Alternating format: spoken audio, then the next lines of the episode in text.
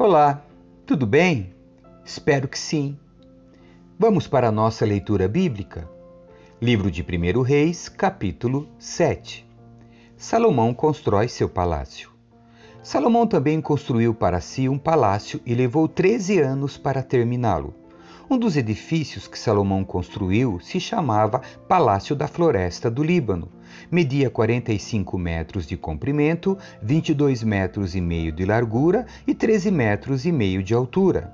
Nele havia quatro fileiras de colunas de cedro, com grandes vigas de cedro assentadas sobre as colunas. O teto do salão era de cedro e ficava acima das vigas, que eram sustentadas por colunas. Havia 45 vigas, dispostas em três fileiras, com 15 vigas em cada uma. Em cada lado do longo salão havia três fileiras de janelas, uma de frente para a outra. Todas as portas e suas vergas tinham batentes retangulares e eram dispostas de três em três, uma de frente para a outra. Salomão também construiu o Salão das Colunas, que media 22 metros e meio de comprimento e 13 metros e meio de largura. Tinha na frente uma varanda com colunas e uma cobertura acima delas. Salomão construiu ainda a sala do trono, conhecida como Salão do Julgamento, onde se sentava para ouvir as questões a serem julgadas. A sala era revestida de madeira de cedro desde o piso até o teto. A residência onde ele morava ficava em torno de um pátio atrás do salão do julgamento e era construída da mesma forma. Ele também construiu uma residência semelhante para a filha do Faraó com quem havia se casado. Todos esses edifícios foram construídos com grandes blocos de pedra de alta qualidade, cortados na medida exata de todos os lados, do alicerce até o beiral do telhado, desde o lado externo até o grande pátio. Algumas das grandes pedras do alicerce mediam 4 metros e meio por 3,6 metros. Por cima do alicerce foi colocado blocos de pedra de alta qualidade, cortados sob medidas e vigas de cedro. As paredes do grande pátio foram construídas com uma camada de vigas de cedro entre cada três camadas de pedras cortadas, como as paredes do pátio interno do templo do Senhor, com sua sala de entrada os utensílios do templo. O rei Salomão mandou que viesse de Tiro um homem chamado Irão. Ele era israelita por parte de mãe, uma viúva da tribo de Naphtali, e seu pai, originário de Tiro, havia sido artífice em bronze. Irão era extremamente hábil e talentoso em qualquer obra em bronze e veio realizar todo o trabalho com metais para o rei Salomão. Irão fundiu duas colunas de bronze, cada uma com 8, 1 metro de altura e 5,4 metros de circunferência. E para o alto das colunas, fundiu capitéis de bronze com 2,25 metros de altura cada um. Cada capitel era enfeitado com sete conjuntos de correntes entrelaçadas. Para enfeitar os capitéis no alto das colunas, fez duas fileiras de romãs ao redor desses conjuntos de correntes. Os capitéis no alto das colunas da sala de entrada tinham forma de lírios e mediam 1,8 metros de altura. Nos capitéis das duas colunas havia duzentas romãs dispostas em duas fileiras, perto da superfície arredondada e do conjunto de correntes entrelaçadas. Irão colocou as colunas na entrada do templo, uma à direita e outra à esquerda. A que estava à direita deu o nome de Jaquim, e a outra, à esquerda, deu o nome de Boaz. Os capitéis no alto das colunas tinham a forma de lírios, e assim foi terminada a obra das colunas. Depois, Irão fundiu um grande tanque redondo que chamaram de mar. O tanque media 4 metros e meio de uma borda a outra, 2,25 metros de profundidade e 13 metros e meio de circunferência. Logo abaixo da borda, tinha ao seu redor duas fileiras de frutos decorativos. Havia cerca de 20 frutos por metro em toda a circunferência, formando uma única peça de fundição com o tanque. O tanque ficava apoiado sobre doze touros, todos voltados para fora, três voltados para o norte, três para o oeste, três para o sul e três para o leste. As paredes do tanque tinham 8 centímetros de espessura e sua borda se projetava para fora como uma taça, semelhante a um lírio. Tinha capacidade para cerca de 42 mil litros de água. Irão também fez dez bases móveis de bronze para levar água. Cada uma media 1,8 metros de comprimento, 1,8 metros de largura e 1,35 metros de altura. Foram construídos com painéis laterais presos com travessões. Tanto os painéis como os travessões eram enfeitados com entalhes de leões, bois e querubins. Acima e abaixo dos leões e bois havia guirlandas decorativas. Cada uma das bases tinha quatro rodas de bronze e eixos de bronze. Nos cantos das bases havia suportes para as pias de bronze. Os suportes eram decorados de cada lado com entalhes de guirlandas. Na parte superior de cada base havia o encaixe redondo para a bacia projetava-se 45 centímetros acima da parte superior da base, como um pedestal redondo, e sua abertura tinha 67,5 centímetros de um lado ao outro. Do lado de fora era entalhada ou era enfeitada com entalhes de guirlandas. Os painéis das bases eram quadrados e não redondos. Sob os painéis ficavam as quatro rodas ligadas aos eixos que haviam sido fundidos como parte da base. As rodas tinham 67,5 centímetros de diâmetro e eram semelhantes às rodas de carros de guerra. Os eixos, raios, aros e cubos das rodas eram todos de bronze fundido. Em cada um dos quatro cantos da base havia alças que também eram fundidas como parte da estrutura. Em volta da parte superior de cada base havia uma borda com 22,5 centímetros de largura. Os suportes nos cantos e os painéis laterais eram fundidos com a base como se fossem uma só peça. Entalhes de querubins, leões e palmeiras enfeitavam os painéis e os suportes nos cantos em todos os espaços disponíveis, e havia guirlandas ao redor de tudo. As dez bases tinham todas o mesmo tamanho e foram feitas iguais, cada uma fundida no mesmo molde. Irão também fez dez pias menores de bronze, uma para cada base móvel. Cada pia media 1,8 metro de diâmetro e tinha capacidade para cerca de 840 litros de água. Ele colocou cinco bases do lado sul do templo e cinco do lado norte. O grande tanque de bronze, chamado Mar, foi colocado perto do canto sudeste do templo. Também fez as bacias, pás e tigelas necessárias. Assim, Irão terminou tudo que o rei Salomão havia ordenado que ele fizesse para o templo do Senhor, as duas colunas, os dois capitéis em forma de taça no alto das colunas, os dois conjuntos de correntes entrelaçadas que enfeitavam os capitéis, as quatrocentas romãs penduradas nas correntes nos capitéis, duas fileiras de romãs para cada conjunto de correntes que enfeitavam os capitéis no alto das colunas as dez bases móveis para levar água com as dez pias, o mar e os doze bois debaixo deles, os baldes das cinzas, as pás e as tigelas. Irão fez todos esses objetos de bronze polido para o templo do Senhor, conforme as instruções do rei Salomão.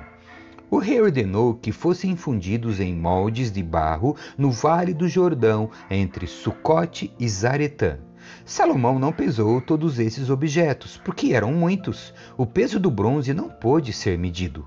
Salomão também fez toda a mobília do templo do Senhor, o altar de ouro, a mesa de ouro para os pães da presença, os candelabros de ouro maciço, cinco do lado direito e cinco do lado esquerdo, em frente ao lugar santíssimo, os enfeites de flores, as lâmpadas e as tenazes, todos de ouro, os baldes pequenos, os cortadores de pavio, as tigelas, as colheres e os incensários, todos de ouro maciço, as dobradiças das portas de, da entrada para o lugar santíssimo e do salão principal do templo, revestidas com ouro.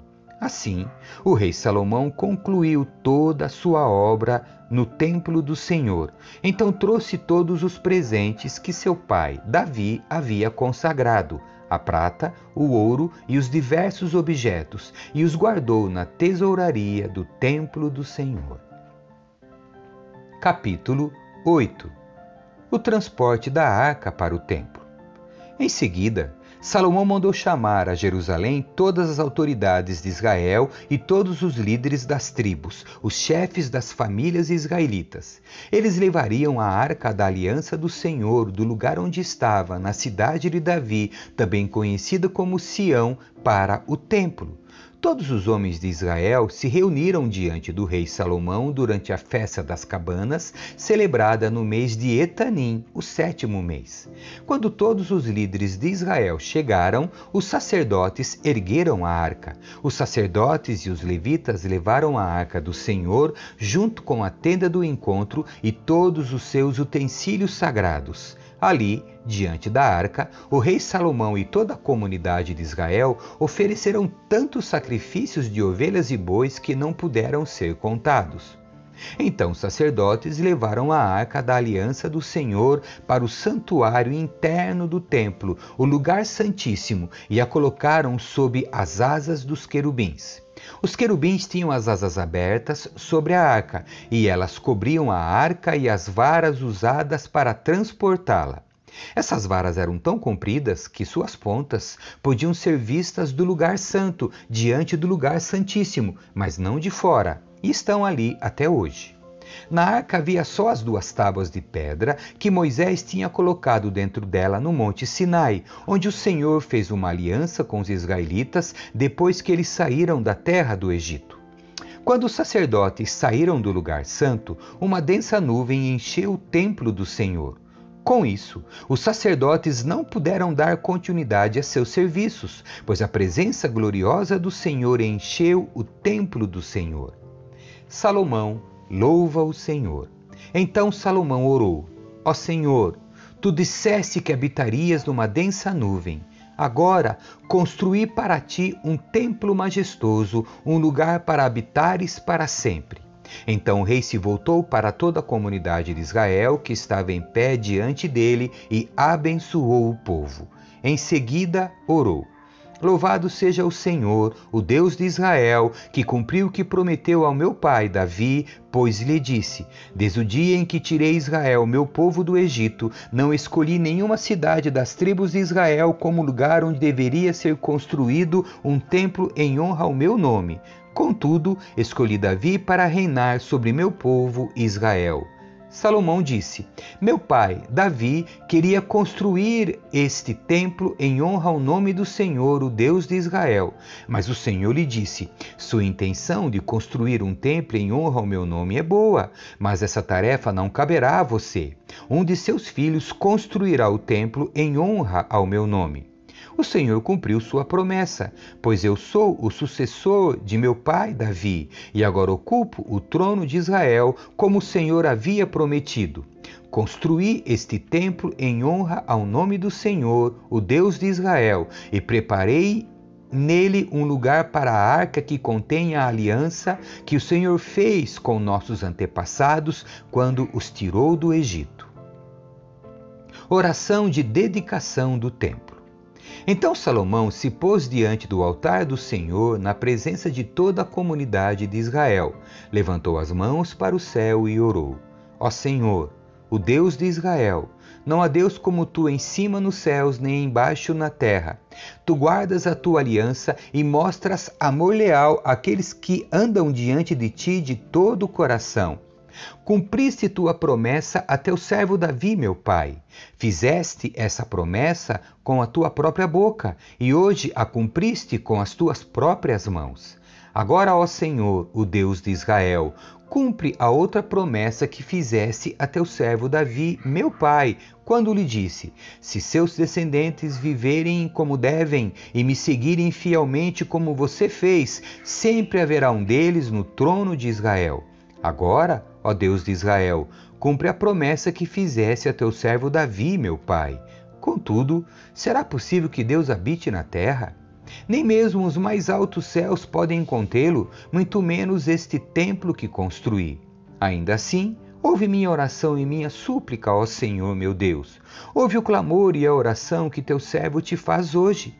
Guarda noite e dia este templo, o lugar do qual disseste: Meu nome estará ali.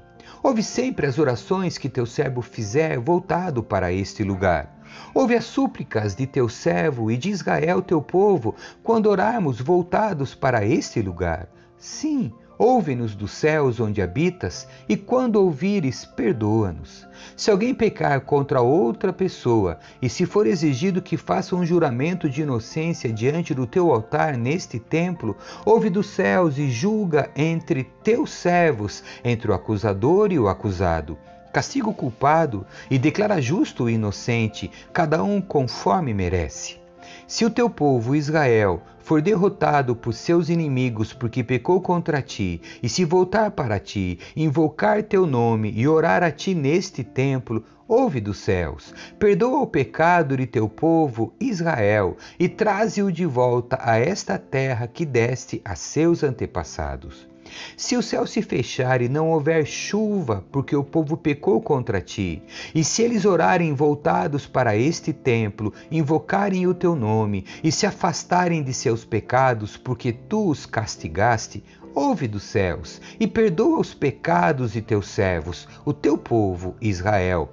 Ensina-os a seguir o caminho certo e envia chuva à terra que deste por herança ao teu povo. Se houver fome na terra, ou peste, ou praga nas lavouras, ou se elas forem atacadas por gafanhotos ou lagartas, ou se os inimigos do teu povo invadirem a terra e sitiarem suas cidades, seja qual for o desastre ou epidemia que ocorrer, e se alguém do teu povo ou toda a nação de Israel orar a respeito de suas aflições com as mãos levantadas para este templo, ouve dos céus onde habitas e perdoa. Trata teu povo como ele merece, pois somente tu conheces o coração de cada um. Assim, eles te temerão enquanto viverem na terra que deste a nossos antepassados. No futuro, estrangeiros que não pertencem a teu povo Israel ouvirão falar de ti, virão de terras distantes por causa do teu nome, porque ouvirão falar do teu grande nome, da tua mão forte, do teu braço poderoso, e, quando orarem voltados para este templo, ouve dos céus onde habitas e concede o que pedirem Assim, todos os povos da terra conhecerão teu nome e te temerão, como faz teu povo Israel. Também saberão que neste templo que construí, teu nome é honrado. Se o teu povo sair para onde o enviares a fim de lutar contra seus inimigos, e se orarem ao Senhor voltados para esta cidade que escolheste e para este templo que construí em honra ao teu nome, ouve do céu suas orações e defende sua causa. Quando pecarem contra ti, pois não há quem não peque, tua ira cairá sobre eles, e tu permitirás que seus inimigos os conquistem e os levem como escravos para outras terras próximas ou distantes. Se caírem em si nessa terra de exílio e se arrependerem, suplicando-te, pecamos, praticamos o mal e agimos perversamente. E se voltarem para ti de todo o coração e de toda alma na terra de seus inimigos e orarem voltados para a terra que deste a seus antepassados, para esta cidade que escolheste e para este templo que construí em honra ao teu nome, ouve dos céus onde habitas suas orações e súplicas e defende sua casa. Perdoa teu povo que pecou contra ti. Perdoa todas as ofensas que cometerem contra ti. Faze que seus conquistadores os tratem com misericórdia, pois são teu povo, a tua propriedade especial, que libertaste do Egito, uma fornalha de fundir ferro. Olha atentamente para as súplicas do teu servo e para as súplicas do teu povo Israel. Ouve e responde sempre que clamarmos a ti. Pois, quando tirasse nossos antepassados do Egito, ó soberano Senhor, disseste a teu servo Moisés que separarias Israel de todas as nações da terra, para ser tua propriedade especial. A dedicação do templo. Quando Salomão terminou de fazer essas orações e súplicas ao Senhor, levantou-se de diante do altar do Senhor, onde havia se ajoelhado com as mãos estendidas para o céu ficou em pé e, em alta voz, abençoou toda a comunidade de Israel. Louvado seja o Senhor, que deu descanso ao seu povo Israel, como prometeu. Nenhuma só palavra falhou das maravilhosas promessas que ele fez por meio de seu servo Moisés. Que o Senhor nosso Deus seja conosco assim como foi com nossos antepassados, que ele jamais nos deixe nem nos abandone, que ele nos dê a disposição de fazer sua vontade e obedecer a todos os seus mandamentos, decretos e estatutos que ele deu a nossos antepassados e que as palavras dessa minha oração na presença do Senhor estejam sempre diante dele, dia e noite, para que o Senhor, nosso Deus, defenda a causa de seu servo e de seu povo Israel, conforme as necessidades de cada dia. Então o povo de toda a terra saberão que somente o Senhor é Deus e que não há nenhum outro. Quanto a vocês, sejam inteiramente fiéis ao Senhor nosso Deus e obedeçam sempre a seus decretos e mandamentos, como fazem hoje. Então o rei e todo Israel ofereceram sacrifícios ao Senhor. Salomão apresentou ao Senhor uma oferta de comunhão de 22 mil bois e 120 mil ovelhas. Assim, o rei e todo o povo de Israel fizeram a dedicação do templo do Senhor. Naquele mesmo dia, o rei consagrou a parte central do pátio em frente ao templo do Senhor. Ali apresentou holocaustos, ofertas de cereal e a gordura das ofertas de paz, pois o altar de bronze na presença do Senhor era pequeno demais para tantos holocaustos, ofertas de cereal e gordura das ofertas de paz. Então Salomão e todo Israel celebraram a festa das cabanas na presença do Senhor nosso Deus. Uma grande multidão havia se reunido de lugares distantes, como Lebo Amate ao norte e o Ribeiro do Egito ao sul. A celebração durou no total 14 dias: sete dias para a dedicação do altar e sete dias para a festa das cabanas. Terminada a festa, Salomão mandou o povo para casa. Eles abençoaram o rei e foram embora alegres e exultantes, pois o Senhor tinha mostrado sua bondade a seu servo Davi e a seu povo Israel. Capítulo 9 A resposta do Senhor a Salomão. Salomão terminou de construir o templo do Senhor e o palácio real. Concluiu tudo o que havia planejado fazer. Então o Senhor apareceu a Salomão pela segunda vez, como havia aparecido em Gibeon.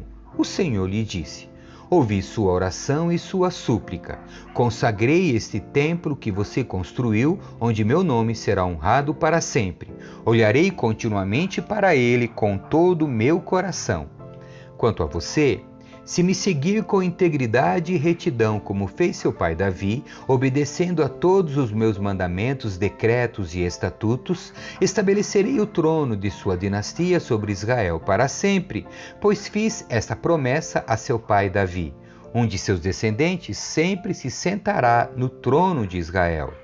Mas, se você ou seus descendentes me abandonarem e desobedecerem a meus mandamentos e decretos, seguindo e adorando outros deuses, arrancarei Israel desta terra que lhe dei. Rejeitarei este templo que consagrei em honra ao meu nome, e farei de Israel objeto de zombaria e desprezo entre as nações.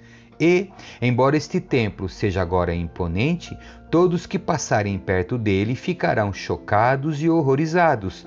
Perguntarão: por que o Senhor fez coisas tão terríveis com esta terra e com este templo? E a resposta será: porque os israelitas abandonaram o Senhor seu Deus, que tirou seus antepassados da terra do Egito, e, em lugar dele, adoraram outros deuses e se prostraram diante deles. Por isso, o Senhor trouxe sobre eles essas calamidades. O acordo de Salomão com Irão. Salomão levou 20 anos para construir o templo do Senhor e o palácio real. Depois desse tempo, Salomão deu a Irão, rei de Tiro, 20 cidades da Galileia. Irão havia fornecido toda a madeira de cedro e de cipreste e todo o ouro que Salomão havia pedido. Contudo, quando Irão veio de Tiro para ver as cidades que Salomão lhe tinha dado, não ficou nada satisfeito com elas. Que espécie de cidades são essas, meu irmão? perguntou ele. Então Irão chamou aquela região de Cabu, como é conhecida até hoje. Irão tinha enviado a Salomão 4.200 quilos de ouro. As muitas realizações de Salomão. Esse é o relato do trabalho forçado que o rei Salomão impôs para a construção do templo do Senhor, do palácio real, do aterro e dos muros de Jerusalém, além das cidades de Azor, Megido e Gezer. O faraó, rei do Egito, havia atacado e conquistado Gezer, matou seus habitantes cananeus, incendiou a cidade e a deu como presente à sua filha quando ela se casou com Salomão. Assim, Salomão reconstruiu a cidade de Gezer, também construiu Bet Oron Baixa, Baalat e Tamar, no deserto daquela região. Construiu cidades para servirem como centros de armazenamento e também cidades para seus carros de guerra e cavalos. Construiu tudo o que desejou em Jerusalém, no Líbano e em todo o reino. Ainda havia na terra habitantes que não eram israelitas, amorreus, hititas, ferezeus, heveus e jebuseus. Eram descendentes das nações que os israelitas não haviam destruído completamente. Salomão os recrutou para trabalhos forçados e é nessa condição que trabalham até hoje. Mas Salomão não recrutou nenhum israelita para trabalhos forçados. Eles o serviam como soldados, funcionários do governo, oficiais e capitães de seu exército, comandantes de carros de guerra e cavaleiros nomeou 550 israelitas para supervisionarem os trabalhadores de seus vários projetos. Salomão transferiu a residência de sua esposa, a filha do faraó, da cidade de Davi para o novo palácio que ele havia construído para ela. Depois, construiu o aterro. Três vezes por ano, Salomão apresentava holocaustos e ofertas de paz sobre o altar que havia construído para o Senhor e também queimava incenso perante o Senhor. Assim, ele terminou o trabalho de construção do templo. O rei Salomão também construiu navios em Ezion-Geber, um porto próximo a Elate, na terra de Edom, às margens do Mar Vermelho. Irão enviou uma frota com marinheiros experientes para servirem nas tripulações dos navios, junto com os marinheiros de Salomão. Navegaram a Ofir e trouxeram para Salomão 14.700 quilos de ouro. Amém. Que Deus abençoe você. Tchau.